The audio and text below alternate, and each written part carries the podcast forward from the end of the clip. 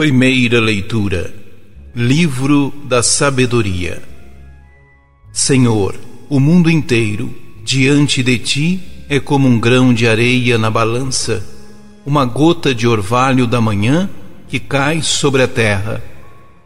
Entretanto, de todos tens compaixão, porque tudo podes.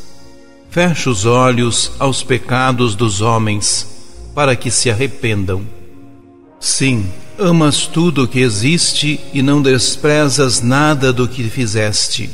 Porque se odiasses alguma coisa, não a terias criado. Da mesma forma, como poderia alguma coisa existir se não a tivesses querido? Ou como poderia ser mantida se por ti não fosse chamada? A todos, porém, tu tratas com bondade porque tudo é teu, Senhor, amigo da vida.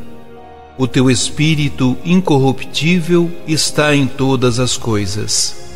É por isso que corriges com carinho os que caem e os repreendes, lembrando-lhes seus pecados, para que se afastem do mal e creiam em ti, Senhor. Palavra do Senhor.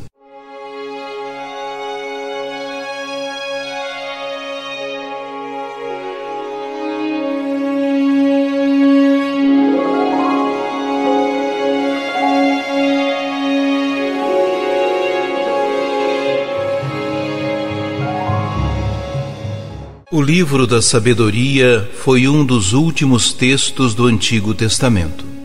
Foi escrito em grego no século I a.C., na importante colônia judaica de Alexandria do Egito. O livro dirige-se tanto aos judeus helenistas quanto aos pagãos que se aproximaram do judaísmo. O trecho escolhido para a proclamação na liturgia é um poema lindo e reverente ao amor onipotente de Deus, como lemos em inúmeros salmos. O autor demonstra o apreço de Deus pelo mundo criado e quanto este é passageiro e irrisório diante dele, como uma gota de orvalho da manhã. Entretanto, Deus se importa mais com o ser humano pois ele tem compaixão, ama tudo e não despreza nada. Seguem-se duas perguntas eloquentes. Poderia algo existir se Deus não tivesse querido? Como uma existência se manteria se não fosse chamada por Deus? Tais perguntas demonstram o valor das coisas criadas e sua origem divina. A resposta é o amor de Deus, que é Senhor, amigo da vida. Enfim, o autor do livro revela a face misericordiosa de Deus. Assim como ele não quer a morte e prefere a vida da criação, também não quer a morte do pecador, e sim que se converta e viva.